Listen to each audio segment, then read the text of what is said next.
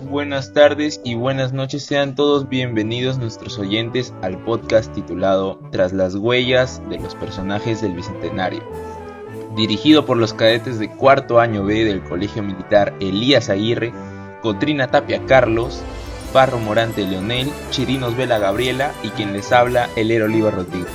A continuación, buscaremos persuadir a todos ustedes con la finalidad de rendir homenaje a nuestros ilustres personajes lambayecanos. ¿Quiénes son los seleccionados? ¿Quiénes son nuestros personajes? Para comenzar queremos darles a conocer quiénes fueron son. Ellos dejaron y dejan una historia de gloria y reconocimiento hacia nuestra Lambayeque querida. Son muchos, sin embargo hemos seleccionado alguna sentencia e importancia histórica. A continuación, mi persona les va a hablar de un personaje ilustre e icónico, este personaje, el cual les voy a hablar a continuación, ha dejado una huella muy importante para la historia del Perú, defendiendo con su vida, honor y gloria nuestra patria en una de las guerras más recordadas del Perú, la Guerra del Pacífico. Este personaje es nada más ni nada menos que Elías Aguirre Romero. Elías Aguirre Romero nació en Chiclayo un 1 de octubre de 1844. Él, desde muy chico, era muy listo e inteligente. Fue un estudiante destacado con dotes excepcionales. Era una persona con carácter firme y decidido. Esas virtudes, con su buen desempeño, le permitió ascenso dentro de la carrera militar.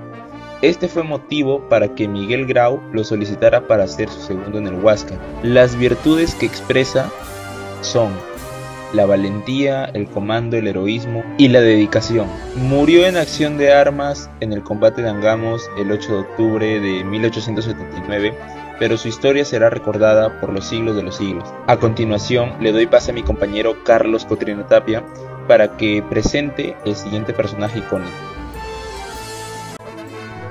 Buenas mis queridos oyentes, hoy vengo a hablarles sobre Jordi Reina, este personaje nació en Chiclayo el 17 de septiembre de 1993. Actualmente juega como delantero en el DC United.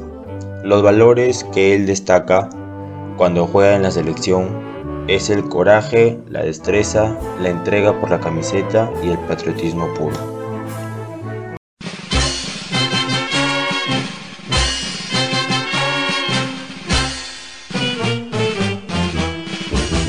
Leonardo Ortiz Salcedo.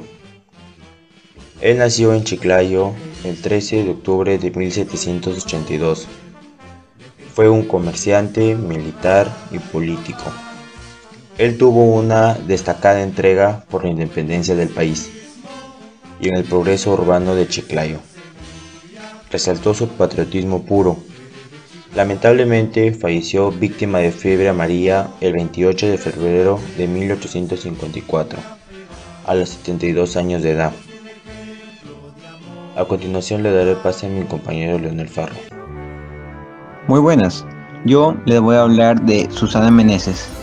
Esta mujer, la cual nació un día en Chiclayo, específicamente el 11 de octubre de 1948.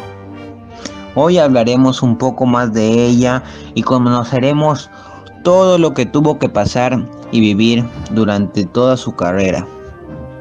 Siempre fue una persona que contribuyó de manera positiva con su país, sea de cualquier forma. Siempre estaba activa para saber lo que pasaba con su país y así poder ayudarlo. También tenía ese amor especial por su patria que hacía que día a día quisiera saber más de él siempre contribuyó al país con el estudio de la arqueología peruana, especialmente en la parte norte del Perú. Fue siempre perseverante y eso es lo que destacaba en ella, que nunca dejó algo en nulo. Y lamentablemente murió un 15 de abril de 2002 debido a un cáncer, pero siempre será recordada por el amor especial que le tenía a su patria. A continuación le daré el pase a mi compañera Chirinos, la cual le hablará de otro personaje y les pondrá al día sobre lo que pasó este en su vida. Muchas gracias por el pase. Continuando con este podcast, tenemos a Estrella Mora Risco. Ella nació en Puerto Eten el 28 de febrero de 1927. Fue una artista polifacética. Ella era escritora, pintora, pianista, actriz, declamadora y compositora americana. Ella cumplió diferentes labores de gestora cultural. También fue emprendedora en lo que concierne a las labores sociales cristianas y también fue activista en Chiclayo. En 1981 y 1986 asumió la dirección del entonces Instituto Nacional de Cultura de la Lambayeque. También eh, fundó un grupo teatral llamado Teatro de Niños para Adultos y también fue la presidenta de la Asociación Peruana de Literatura Infantil y Juvenil.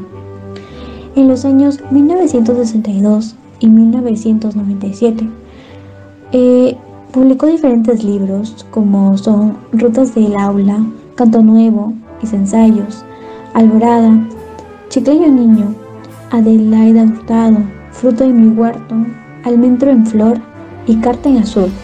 Además de estos poemarios, también eh, hizo algunas obras teatrales, como recordemos que ella era una actriz. Entonces ella hizo El sueño de Segundito y El maestro de Segundito.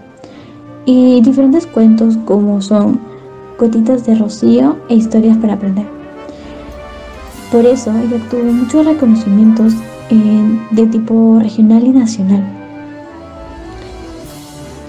Ahora, hemos recurrido al doctor Luis Rivas Rivas, quien en su libro La literatura lambayecana del 2003 ubica a Estrella Mora Risco en la generación Yunga, la que congrega a los escritores que nacidos en la década del 20 e inician sus publicaciones a mediados de los años 50 y a fines de los 70.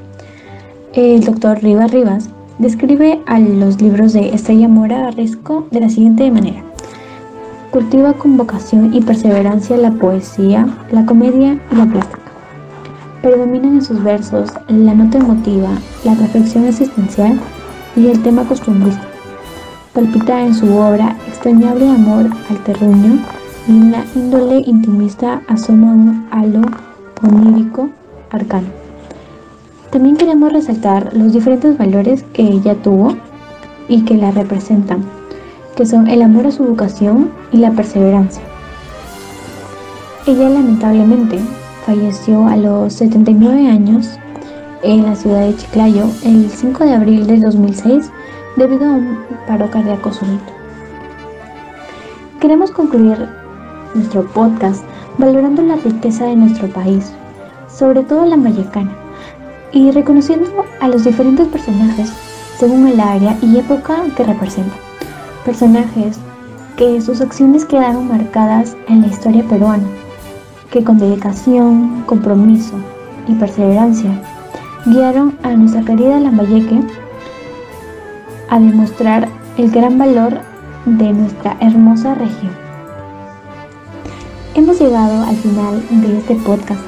No olvides sintonizarnos para el próximo capítulo. Les agradecemos por su sintonía y esperamos que tengan un bonito día.